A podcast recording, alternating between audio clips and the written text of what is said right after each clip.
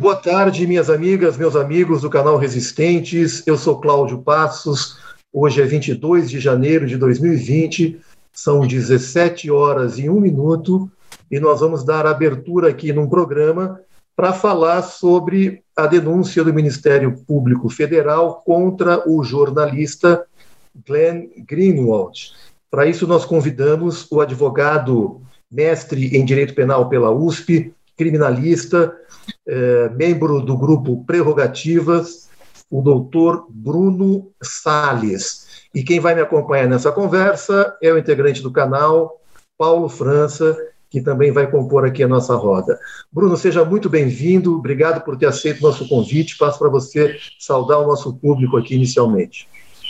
Tudo bem, boa tarde, obrigado pelo convite. É, queria agradecer em primeiro lugar ao canal Resistentes, você, Cláudio, Paulo. Gostaria de agradecer também a indicação aqui do meu amigo do, do Marco Aurélio e estou à disposição aí para a gente fazer essa, esse nosso diálogo, essa nossa conversa é, sobre esse tema aí tão candente, é, que é essa denúncia que foi proposta ontem pelo Ministério Público Federal.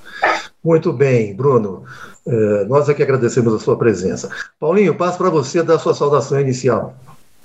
Muito legal recebê-lo, Bruno. Eu acho que a questão jurídica hoje ela é o que é o nosso denominador que precisa ser revisto, né? Então vamos ouvir para entender se essa denúncia ela tem é, base jurídica ou não. É isso que o nosso público está querendo saber que a gente vai esclarecer com você agora. Muito bem. Bruno, então eu vou abrir o diálogo identificando o procurador que ofereceu a denúncia, que é o senhor Wellington Divino Marques de Oliveira, e que causou tanta polêmica porque me parece uma denúncia inepta, arbitrária e abusiva. Este é o consenso do mundo jurídico. Eu gostaria para você uh, passar para você fazer uma abordagem sobre essa denúncia, ficando à vontade aí para você destacar o que você achar mais relevante. Por favor. Tá, então vamos, vamos do princípio, né? Eu acho que uma coisa que é, é muito importante a gente ter em mente em todo o campo progressista, e isso pode parecer é, uma abertura do que eu vou falar como criminalista, é, como uma pessoa de esquerda, até um pouco incongruente. Mas a gente tem que é, ter em mente que o direito do Ministério Público denunciar e acusar é um direito muito importante e deve ser assegurado. E que o Ministério Público é uma instituição na República e dentro do sistema democrático muito importante, sempre foi muito importante. A gente não pode esquecer que no regime da ditadura militar, uma das instituições mais importantes era o Ministério Público foi uma das instituições que mais lutou pelos direitos humanos, que mais lutou pelos direitos fundamentais. E a gente também não pode esquecer que dentro do Ministério Público hoje existem muitos procuradores da República, muitos promotores que também pensam dessa forma. Então, esse é um ponto fundamental. O direito de acusar é um direito fundamental. É, na verdade, uma garantia que o cidadão tem de que delitos é, serão apurados e de que é, delitos possam ser é, é, coibidos pelo Estado. Bruno, me permita um parêntese nessa sua abertura. Pois não. É, o que causou perplexidade, pelo menos a muitos leigos como eu, é que até onde eu estou informado, não havia investigação feita pela Polícia Federal. Então aí surge a dúvida, né? O, o Ministério Público pode oferecer uma denúncia sem um processo investigativo da Polícia Federal? Seria bom você esclarecer esse ponto para o nosso público e para mim pessoalmente também. Tá bom, mais, um, mais uma resposta que vai ser contraindutiva. Pode. Pode, né? Pode. O Ministério Público pode oferecer denúncia sem qualquer investigação. Não é necessário ter um inquérito policial, é, não é necessário existir é, nenhuma apuração prévia. Se o Ministério Público tiver elementos concretos da conduta, da, da existência de um delito, ele pode oferecer a denúncia. Não existe essa necessidade prévia de uma investigação. E, e é fundamental a gente entender que não foi esse o problema aqui. Uhum. O problema dessa denúncia não é a falta de investigação. Tá? O problema dessa denúncia é a falta de elementos. O problema dessa denúncia é a utilização desse direito fundamental, que é o direito de acusar, dessa garantia do cidadão, né? Quando você deposita a força do Estado em uma instituição, a gente deposita essa força do Estado, a gente deposita o poder punitivo, a faculdade de exercer o poder punitivo a essa instituição. É, o problema é quando se utiliza esse poder com fins ideológicos, com fins políticos. Perfeito. É o que parece que ocorreu aqui. É, e isso parece que ocorreu aqui, é, essa é uma pergunta que se faz, porque quando se analisa o teor da denúncia, as provas, os elementos probatórios que o, o procurador da República diz que são os indicadores do cometimento de um delito, é, e esse delito que o procurador da República identifica seria uma suposta orientação dessa é, organização aí criminosa, a organização criminosa seria a dos hackers, é, ele diz que o jornalista teria orientado esses hackers de como cometer crimes, do que fazer em relação aos crimes. E quando a gente lê o que está tá transcrito, é exatamente o contrário. É, há textualmente o jornalista dizendo, Glenn Greenwald, dizendo: Olha, eu não posso orientar vocês. Eu estou numa situação difícil, eu não posso, eu não devo orientar vocês. Eu devo, é, claro que nós faremos é, resguardar sempre o sigilo da fonte, nós faremos de tudo para resguardar a identidade de vocês, para que vocês não sejam comprometidos e faremos isso, inclusive, nos resguardando, porque nós sabemos que nós seremos atacados, e por sermos atacados, nós faremos de tudo para resguardar vocês, mas nós não podemos indicar a vocês como agir.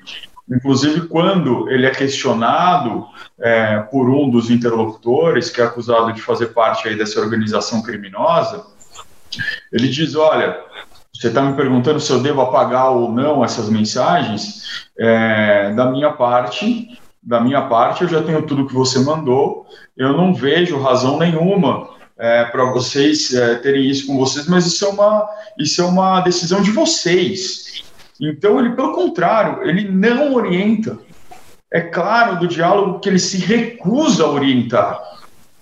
Ele é questionado né? Ele não é questionado, e, ele, e, e aqui tem um ponto a mais, ele não é questionado de como cometer um crime, do que fazer, porque o crime já estava, uh, o crime que é que é imputado a esses rapazes, a esses garotos, é de invasão de dispositivo informático. Os dispositivos informáticos, em tese, já estavam todos invadidos. Então, o único jeito do Glenn orientar esse delito seria dele dizer: olha, você consegue invadir um dispositivo informático dessa e dessa forma. É assim que se faz. E você tem que fazer dessa forma. Ele não teria como fazer isso, já estava feito, ele já tinha recebido. Uma outra imputação seria de um outro delito específico que se chama é, favorecimento pessoal. Isso é um outro crime. O que é o crime de favorecimento pessoal? E eu vou me permitir essa digressão.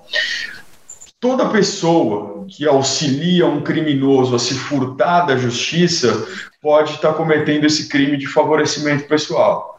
Por exemplo, você acabou de cometer um homicídio, a polícia está no seu encalço, eu ligo para você e falo, Cláudio, vem aqui para casa, eu vou te esconder, eu vou colocar você num avião, eu vou mandar você para outro país e eu vou fazer você é, se livrar desse delito, tá? Eu não estou participando do seu crime de homicídio, mas estou participando de um outro crime, que chama favorecimento pessoal. Eu estou ajudando você a se furtar da justiça. No máximo, o que o Ministério Público podia era tentar fazer uma imputação dessa, mas sequer isso o jornalista fez, porque ele se nega, ele se nega, ali naquele diálogo mostra que ele se nega a dar orientações, ele se nega a dizer o que deveria ser feito ou não. A única coisa que ele diz é: estou preocupado simplesmente em resguardar o sigilo da fonte. Então, obviamente, ali não se pode extrair um delito. E quando não há um delito, é, não se pode oferecer uma denúncia porque existe um princípio que chama o princípio da justa causa. Você só pode oferecer uma acusação, o Ministério Público, o Estado, ele só pode oferecer uma denúncia quando ele tem justa causa. E o que, que é justa causa? Justa causa é prova da existência do crime, eu tenho a certeza da existência do crime e eu tenho o um indício de autoria. Quando eu tenho evidentemente a certeza de que um fato não configura crime, eu não posso oferecer uma denúncia. Então o problema aqui era não ter tido uma investigação contra o Glenn? Não. Se a gente tivesse de pronto, se a gente tivesse de pronto um crime que o Glenn cometeu, né, se a gente tivesse visto isso estampado em algum lugar, não tem problema nenhum oferecer uma denúncia contra ele. O problema é que, olhando aquilo que ele traz, de pronto se vê que aquilo não é crime, aquilo é o contrário do que ele está dizendo. E aqui tem um porém, tem um, é, tem um ponto a mais. E aqui eu já vou encerrar, que eu estou há quase cinco minutos falando sem parar. Fica à vontade. O Supremo Tribunal Federal Isso. Já havia analisado essa questão já haviam incitado o Supremo Tribunal Federal em relação a isso. Já tinham dito: olha, Supremo Tribunal Federal, estão querendo caracterizar como criminosa a conduta de um jornalista que manteve diálogos com fonte, que manteve diálogos com é, pessoas que podem ter cometido é, atos ilícitos poderiam continuar a estar cometendo é, atos ilícitos e querem trazer essa ilicitude das fontes para a própria atividade de jornalismo. Que que o Ministério, que que o, o Supremo Tribunal Federal entendeu? Não, isso não pode. Que o artigo 5 da Constituição Federal garante o sigilo das fontes e também garante a liberdade de imprensa. Logo, Logo, a conduta desse jornalista, a conduta desse jornalista não se amolda a um tipo penal. Logo, não há justa causa. Tá? É, e vedou a possibilidade do Glenn Greenwald ser investigado. Isso é incomum?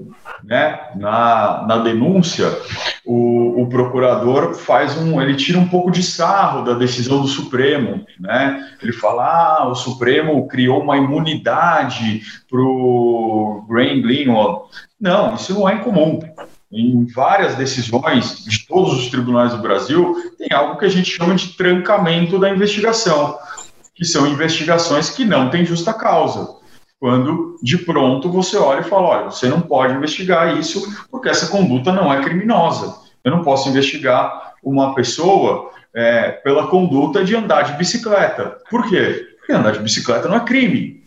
Eu não posso investigar uma pessoa por fazer jornalismo. Por quê? Porque fazer jornalismo não é crime. Eu posso investigar uma pessoa pela conduta de é, furtar a carteira de alguém, porque ela é crime. É tão simples quanto isso.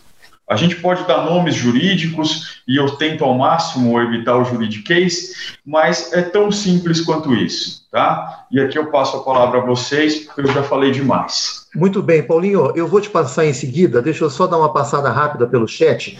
Josi Negreiros dando boa tarde a todos nós, Cláudio Paulo França, Bruno Salles, é, a Jô está sempre presente e pergunta: e esse procurador desconsiderou totalmente o depoimento da Manuela, a quem os hackers procuraram primeiro, dizendo que já tinha material em mãos. É, esse, esse fato ocorreu mesmo com a Manuela, foi notícia nessa época. Angela Sadoc, nossa querida companheira, sempre presente também aqui no nosso chat, dando boa tarde do Rio de Janeiro. Sumaia, também presente, boa tarde, amizades. É, Rosana Moda, presente também, Mariana Ruth, enfim, as pessoas estão chegando. Eu queria aproveitar, antes de passar a bola para o Paulinho, de fazer aquele nosso pedido de praxe para aqueles que estão assistindo, deixarem o like, compartilharem nas suas redes, esse nossa, essa nossa reflexão. E para aqueles que ainda não são inscritos no canal Resistentes, se inscreverem. Basta clicar ali no, no botãozinho de inscritos, depois ativar o sininho para receberem as nossas notificações. Paulinho, passo a bola para você. Legal, Bruno, duas perguntas aqui. Na verdade, elas se complementam, né? É, uma é a questão da, dos documentos hoje que estão sendo gerados pelas partes eletrônicas. Então, você tem hoje as investigações, né? São rastros e mais rastros de investigação. Como que ficaria se a gente barrasse a imprensa né, de divulgar dados que vão sendo colhidos com esse com o, o, sigilo magnético eletrônico que as pessoas vão tendo, se o jornalista adquire essa informação. E queria acrescentar em relação a isso, né, é, o que prevê o Código de Ética dos Jornalistas Brasileiros.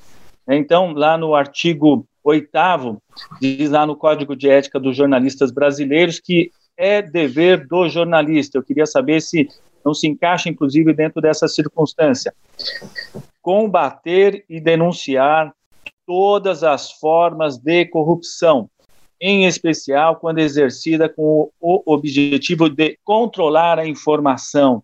Então, quando é, a, a Vaza Jato aparece, ela não dá é, é, caráter de exposição de coisas que estavam sendo escondidas. Isso não é está garantido aqui no dever do jornalista e na Constituição?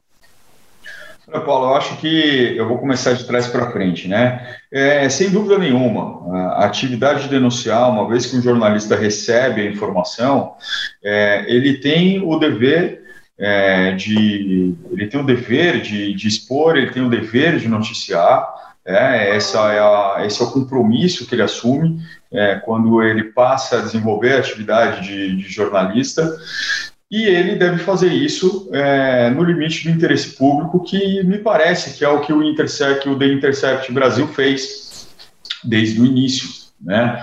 É, inclusive denunciando não só atividades de agentes públicos, como também atividades de profissionais da imprensa é, que é, não cumpriram fielmente com esses deveres que você é, aí expôs, né?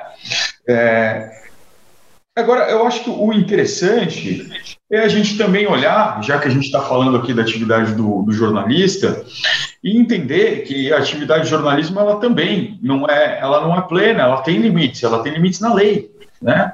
O jornalista também precisa seguir a lei. E o que o, e o, que o, o Ministério Público está dizendo é que Glenn Greenwald ele passou do limite do jornalismo. Ele passou do limite, ele não estava só recebendo notícia. Ele estava ele estava formando fatos para que ele pudesse noticiar fatos. E isso acontece. Isso é, isso deve ser criminalizado. A gente não tem uma legislação que cuide disso, tá? A gente tem um, um, um, documentário muito interessante no Netflix que chama Bandidos na TV, num caso verídico, né, de um programa sensacionalista é, do Amazonas, desse, é, desse modelo comum que a gente vê é, em, todo, em todo horário popular. Né, ele, o, nome dele dizia tudo, era Bandidos na TV, é, cujo apresentador acabou se tornando deputado estadual, o irmão dele acabou se tornando deputado federal e acabou sendo alvo de uma denúncia da qual ele era acusado de fabricar as próprias notícias. Ele era acusado de fabricar, de mandar, é, de, de ser o líder de uma organização que criava atentados, inclusive assassinatos, para noticiar no seu próprio programa. É claro que estamos falando de uma coisa é, bastante caricata e absurda, mas né, essa acusação aconteceu no Brasil nos anos 90. Isso, obviamente, extrapola é, o interesse jornalístico.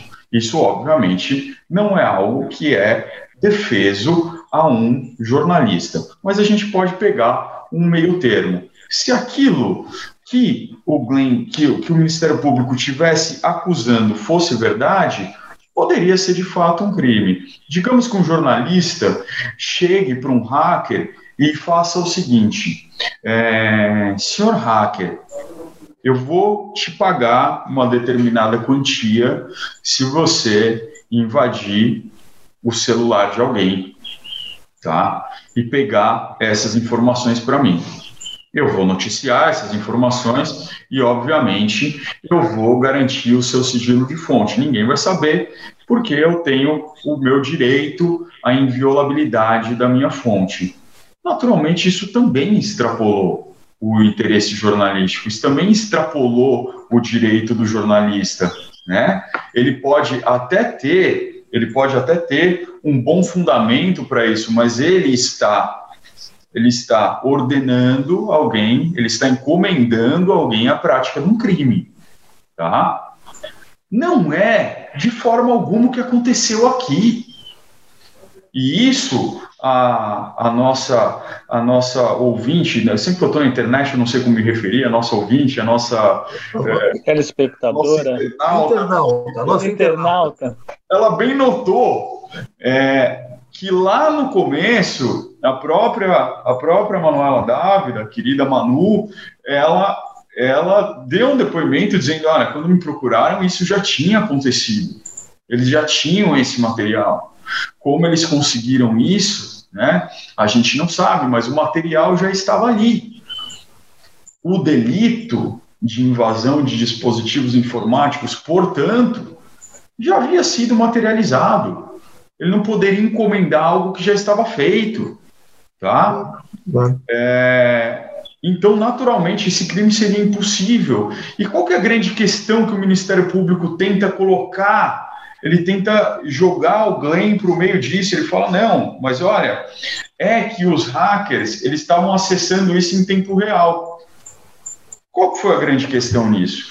Quem já usou WhatsApp Web, é, quem já usou o Telegram Web, sabe que quando eu abro aqui, ficam todas as minhas conversas aqui. Eu agora estou olhando para o meu, meu WhatsApp aberto aqui na minha tela. Eles não tinham feito backup de nenhuma conversa. Tá? E esses hackers, o que, que eles pensaram? Quando eu fizer ah, quando eu fiz, quando sair a primeira reportagem, esse pessoal que eu estou acessando aqui o, o WhatsApp, o, o, Telegram deles, eles vão apagar as conversas deles. Será que eu devo guardar uma para mim? E eles perguntam isso para o Glenn. E o Glenn, o Glenn fala: Olha, eu não sei. Vocês já me mandaram. Para mim, tanto faz. É isso, gente. Tá? É isso que aconteceu. É isso que eles estão dizendo que é uma orientação Bruno, me permita é, voltar ao ponto inicial, porque ainda uh, a mim restou dúvida e talvez para alguns internautas também tenha restado.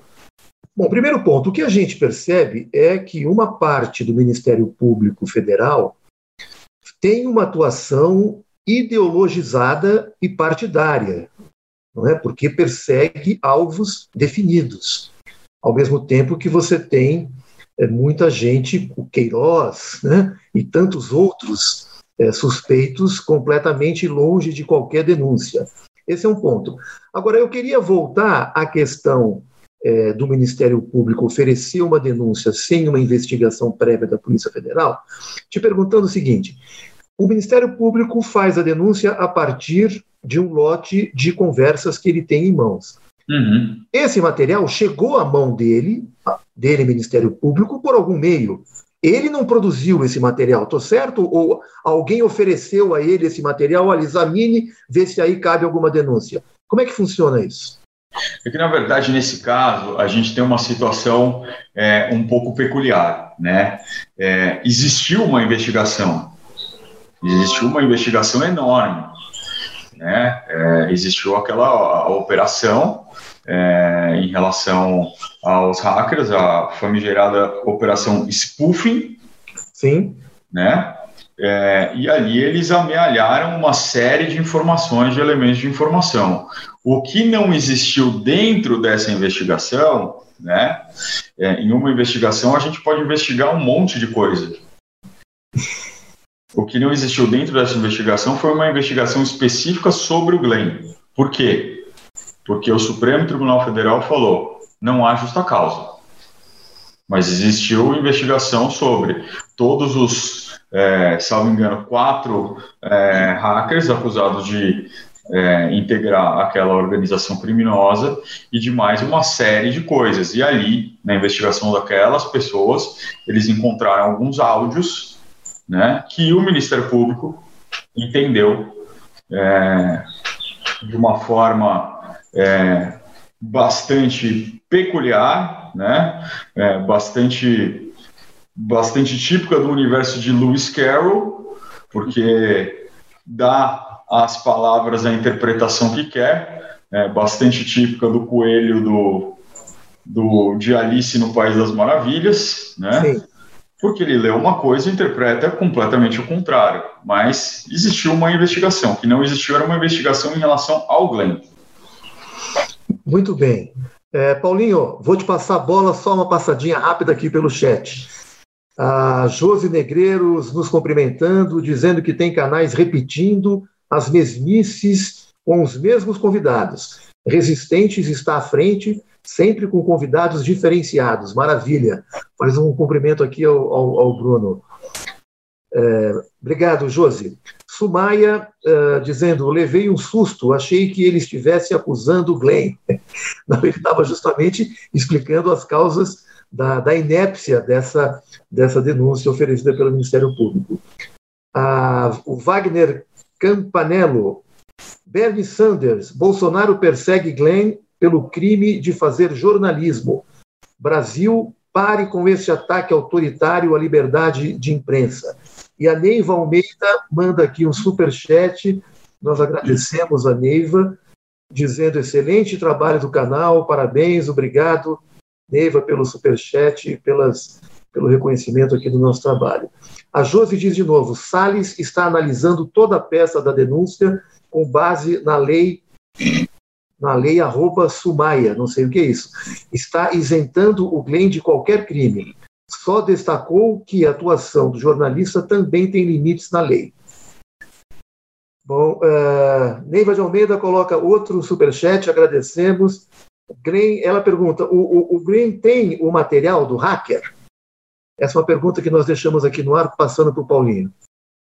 Ô, Bruno, eu queria saber, dentro do Código de Ética da Magistratura, se os dados da Vaza Jato, quando nós temos uma revista Veja que reconhece que cometeu deslizes jornalísticos quando fez a cobertura da Lava Jato, dando notícias que eles não tinham a, a confirmação, eles simplesmente pegavam manchetes que eram dadas pelos assessores da, de Curitiba da 13ª Vara e colocavam com manchetes onde na Folha, no Estado, na Veja, todos eles saíam iguais.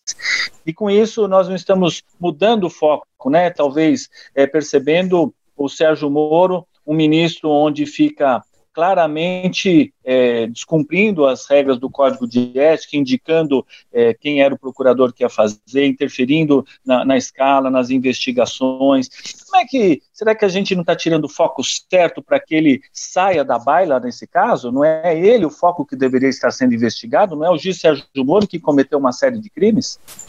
É, o juiz não pode mais ser investigado, né? É, pelo menos não é, à luz do Código de Ética é, da Magistratura, é, da, da, da Loman, né? Que é a lei de a lei orgânica da magistratura, porque ele não é mais juiz. Então, a partir do momento que ele não é mais juiz, ele não pode ser mais é, investigado, ele não tem mais, ele não pode receber mais nenhuma sanção é, administrativa, portanto, ele não pode ser mais investigado. Claro que criminalmente, se for identificada alguma conduta criminalmente punível nos atos dele, sim, o Ministério Público deveria, poderia e deveria né, é, investigá-lo. É, agora, ministro da Justiça. Tá? É, mas eu acho que, sem dúvida, esse é uma. Eu acho que é, é interessante é, o que você diz vai é, bastante ao encontro do editorial do The New York Times de hoje. Né? O The New York Times faz um, um editorial dizendo que no Brasil é, continuam é, atacando o mensageiro e não a mensagem. Então estão atacando Glenn Greenwald, que trouxe, que revelou esses fatos graves, é, e o The New York Times reproduz é, uma, uma realidade que é de que, claro, é muito difícil para o Brasil, como nação, que elegeu um herói, ver esse herói se desfalecendo. E isso realmente é muito difícil. A gente tem que entender isso, principalmente no campo progressista. O Sérgio Moro, dentro do campo progressista, dentro da esquerda, foi muito defendido no início da Lava Jato. Então, desconstruir isso, principalmente para a opinião pública, não é algo simples. Não é algo é, que se faz de uma hora para outra. Mas o que se preferiu fazer foi, claro, é, atacar uma atacar o mensageiro, quem estava trazendo isso. E, e é, o, o, editorial mostra que isso não aconteceu nem nos Estados Unidos, né? E as revelações que ele, que ele fez nos Estados Unidos com Edward Snowden é, eram coisas muito mais chocantes, eram coisas impressionantes, né? O nível de, é, de monitoramento que a NSA faz do, do, mundo é uma coisa chocante.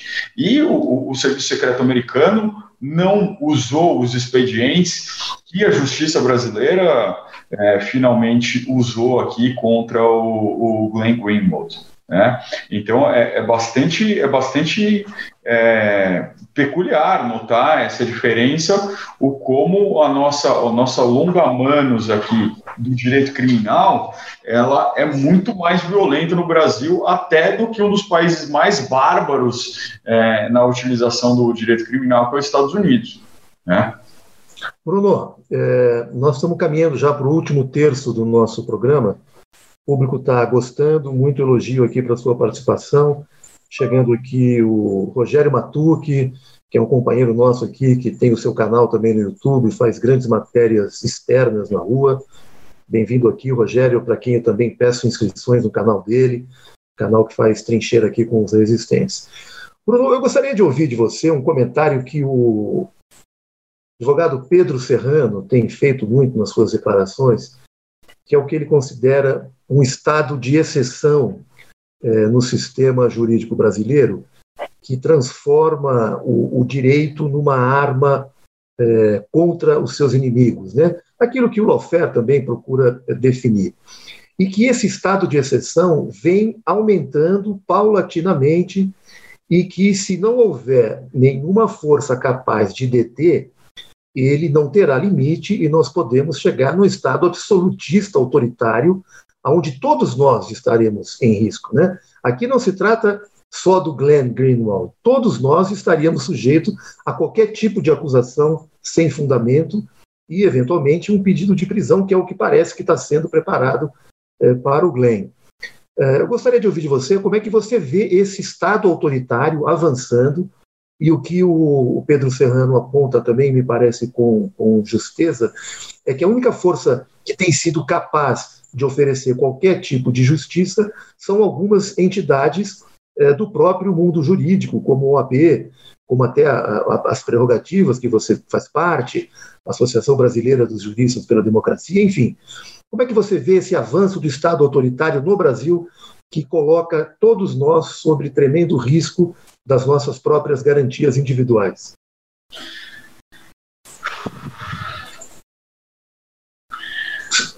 Bom, Cláudio, a gente. Eu, eu, eu discordo um pouco. Eu, eu discordo um pouco. É... O estado de exceção que vem crescendo é um estado de exceção para nós. Né? É um estado de exceção para nós. É é, brancos, para nós, classe média, porque o estado de exceção de verdade nunca deixou de existir no Brasil. Sim, concordo. É, esse é um, é um estado de exceção que ele está cada vez mais aprofundado enraizado. Infelizmente, a gente que trabalha com direito criminal, a gente que está nesse front, a gente vê ele crescendo a passos largos sempre cresceu a passos largos. Então, o que a gente vê é, acontecendo hoje com um jornalista muito importante, nada mais é do que aconteceu com o Rafael Braga nas manifestações de 2013, que foi preso com pinho-sol. Quem não lembra desse caso? e depois que foi solto foi preso de novo, porque era um caso muito famoso. Eu posso enumerar centenas de casos de pessoas pretas, pobres, que foram presas sem qualquer elemento, porque desafiaram de uma forma ou outra o Estado, ou um policial, ou algum tipo de autoridade. Isso, claro, vem crescendo cada vez mais para a pessoa e vem alcançando pessoas que nós nunca imaginamos que ia alcançar.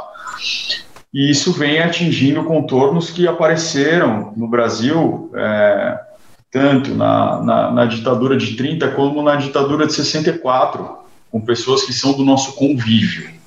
E isso assusta, claro. Isso assusta quando a gente vê um jornalista sendo levado é, para um, prestar depoimento, quando a gente vê um jornalista sendo denunciado, quando a gente vê advogados ou escritórios de advocacia sofrendo busca e apreensão. Mas o fato é que isso é só um pouco dessa água desse caldeirão em ebulição saindo um pouco para fora. Esse caldeirão tem ebulição há muito tempo e a gente precisa olhar para isso. A gente precisa olhar para o direito criminal porque o direito criminal é a força e o direito criminal ele sempre vai ser seletivo, sempre. A gente sempre vai poder eleger quem a gente quiser, a, quem a gente quiser perseguir por meio do direito criminal, a não ser que a gente racionalize isso como, uma, como um instrumento democrático. E para ser democrático precisa de controle. Então, é, eu acho que sim, é, tudo isso tem os elementos do, do lawfare. O lawfare é só a extrapolação disso, é só um nome bonito para algo que está sendo descrito há muitos anos pela criminologia. É, e isso também é, contribui para o aumento do estado de exceção, mas toda a criminologia clínica mostra que se você quiser dominar, a primeira coisa que você tem que fazer é pegar o direito penal na Alemanha nazista, a gente sempre gosta de falar disso, a gente sempre gosta de falar de nazismo, porque é um marco importante da história. Foi uma das primeiras coisas que foi feita, foi uma alteração do direito penal para criar um tipo penal aberto, que era a ofensa ao são sentimento do povo alemão. E com o direito penal você consegue dominar tudo. Então, é essa, esse é o meu grande comentário que eu tenho a dizer sobre esse estado de exceção. A gente precisa combater ele com tudo e ele está sim passando por esse direito, por essa, por essa visão mais crítica e mais humana dessa ciência tão importante que é a ciência criminal. É, Paulinho, passo para você fazer suas considerações finais e encaminhar a última questão aí para o nosso convidado. Bruno, obrigado por defender um pouco a profissão do jornalista. É, o jornalismo também é extremamente responsável por todo esse caos jurídico, esse caos político que nós vivemos no país, ao desrespeitar as próprias regras. O Glenn deveria ter participado do programa Roda Viva, ele teve o espaço dele garantido lá para ser parte da Roda Viva. E na hora que poderia demonstrar a verdade dele, ele foi tolhido, né? E aí cabe a minha pergunta: nós vivemos o cinismo? É isso, né? O cinismo hoje também parte pelo Poder Judiciário, quando o Ministério Público é, confronta, por exemplo, uma decisão do Supremo Tribunal Federal, ou isso é para jogar lenha na fogueira e colocar realmente né, esses fascistas todos com o nome de Bolsonaro, de Sérgio Moro, de todo esse governo, contra os ministros do Supremo, para que haja realmente um rompimento é, dentro dessas relações institucionais? É, é, é, muito difícil fazer uma avaliação. É, é muito difícil fazer um, uma avaliação do, do, do, quão perto a gente está do, do, rompimento institucional, de quão, quão perto é essa tentativa. Eu realmente é, me coloco aqui com uma, uma humildade de, de responder, eu não sei. É, me assusta se, se, a gente, se a gente olhar historicamente, a gente vê muitos componentes é, parecidos, mas muitos muito distantes. Mas o fato é que, no final, o equilíbrio é muito tênue. E pode ser de um dia para a noite e a gente ter uma convulsão e as nossas instituições se perderem. A gente viu coisas gravíssimas nos últimos anos. Eu me lembro que 2016 e 2017 eram anos que eu não conseguia dormir, é, porque eram tantas notícias, eram tantas coisas, e eu só sentia o sentimento maior era de como é que isso está acontecendo, como é que ninguém está fazendo nada, né? E se chegou a acontecer tudo aquilo, por que, que não pode acontecer em coisas que é, são inimagináveis hoje para a gente? Por que, que não pode ter um fechamento do Congresso? Quem vai se opor popularmente a um fechamento do Congresso, a um fechamento do Supremo Tribunal Federal? Se a gente fizer uma pesquisa séria sobre a popularidade dessas instituições, a gente vai ficar realmente assustado com essa com o resultado. Muito bem, Bruno. Eu queria, antes de agradecer a sua participação, é, passar aqui pelo chat, porque uh, o Wagner Campanello faz uma citação do Pedro Serrano, abre aspas, nós temos uma jurisprudência punitivista que ocorre no mundo inteiro.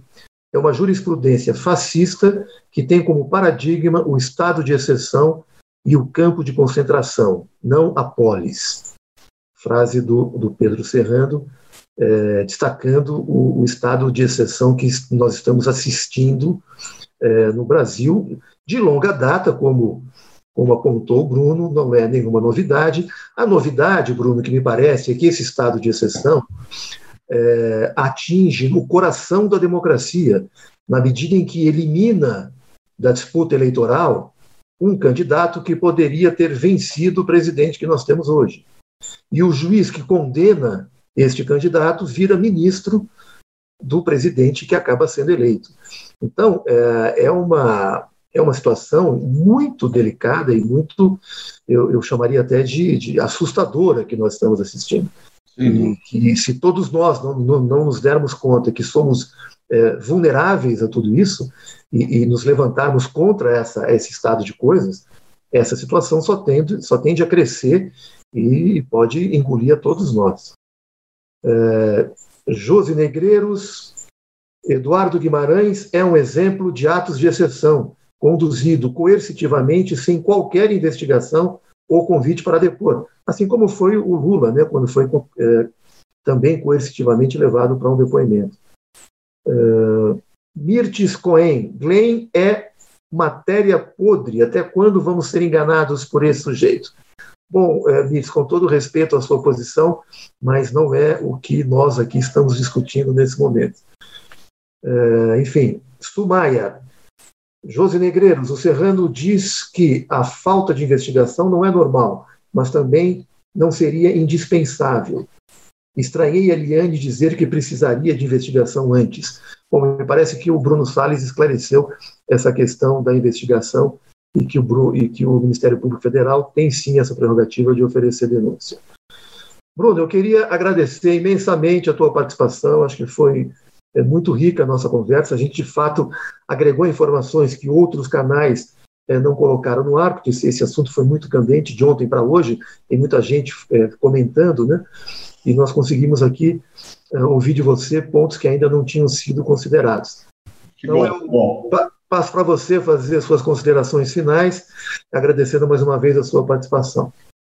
Bom, é, eu só queria é, só novamente pontuar é, que, só para fechar, eu acho que uma coisa em tese, o Ministério Público pode sim oferecer denúncia sem investigação, mas eu não acho que no caso o Ministério Público estava legitimado a é, oferecer uma denúncia contra o Glenn Greenwald, porque o, se o próprio Supremo Tribunal Federal já tinha dito que aqueles atos não têm justa causa para investigar, claro que também não tem para denunciar. Tá? Eu acho que é só isso que precisa ficar é, bastante claro. E eu acho que é, o, o, nome desse canal é, é um nome muito feliz, porque resistência é o que a gente vai ter que ter cada vez mais daqui para frente, é, resistência, é, persistência e uma tentativa sempre muito grande de conseguir é, falar para aquelas pessoas que, que, que, precisam ouvir, que precisam entender, que precisam compreender. Eu tenho, é, vou falar uma frase um pouco é, paradoxal, mas eu tenho muita fé na razão. É, é onde eu tenho mais fé na minha vida. Eu acho que o argumento, eu acho que a ciência, eu acho que o exame, a discussão é o que pode salvar a gente e a gente precisa investir todas as nossas fichas nisso, porque as fichas deles são exatamente o contrário disso. Muito Cortou para mim o áudio da razão que você falou a frase, Bruno. Você poderia repetir, por favor? Eu falei que eu tenho muita fé na razão. Bacana. Olha, eu só queria completar duas coisas que ficam na minha memória aqui, que eu gostaria muito de esclarecer. No mesmo momento que a gente acusa o Glenn, uh, nós temos lá o ministro Teori Zavascki, que até hoje não tivemos também esclarecido as condições do seu falecimento, de como caiu o avião, que faz parte desse mesmo jogo, que faz parte dessa mesma engrenagem, da questão do uso do direito, e a Marielle Franco também, que eu quero dizer Marielle Franco presente aqui, para que a gente possa também colocar quais são os nossos objetivos diante do esclarecimento da verdade.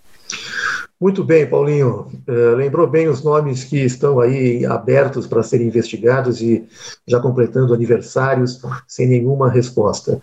Bom, eu vou pedir mais uma vez like nessa nossa conversa, pedir compartilhamento para que essa reflexão chegue a um público cada vez maior. E, mais uma vez, pedir inscrição para o nosso canal, que se aproxima de 6 mil inscritos. Uh, faço esse pedido especial a todos que nos assistem, que compartilhem nas suas redes e, e, façam esse pedido em nosso nome também, para que o canal continue se fortalecendo no YouTube. Uh, a Neiva chega aqui mais um super chat e, e, e sugere o seguinte: façam um resumo das denúncias anteriores do procurador Wellington Divino Oliveira eu não sei se o, se o Bruno teria essa condição de fazer, porque parece que tem aqui um rastro que aponta muito das intenções dessa denúncia, não é isso, Bruno?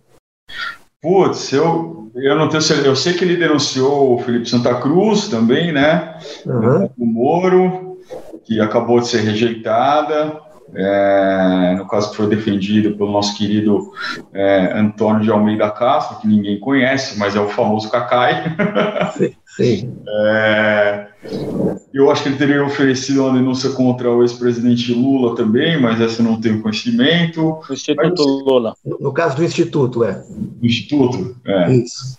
Parece que ele tem um histórico aí de denúncias é, mal sucedidas, ainda bem, como provavelmente será essa é, oferecida contra o Glenn. Vamos ver, vamos ver o que o judiciário vai dizer. Vamos ver o que o judiciário vai dizer. A gente tem que esperar. É isso aí, então. Bruno, mais uma vez, obrigado pela participação. Paulinho, muitíssimo obrigado. Todos que acompanharam aqui no chat, obrigado pela participação. Quero anunciar aqui que às 19 horas o nosso querido Eduardo Moreira vai entrar no ar com o seu bate-papo com o chat, que vai fazer um destaque e comentários né, é, das notícias do dia. É um programa que ele tem feito todas as quartas-feiras, então deixo aqui o convite para que todos, às 19 horas, se conectem no canal Resistentes para acompanhar o Eduardo Moreira nesse bate-papo. Um bom final de tarde a todos, um bom início de noite e até uma próxima oportunidade. Obrigado, Bruno. Força. Obrigado, gente. Até mais. Um grande abraço. Obrigado. Até breve.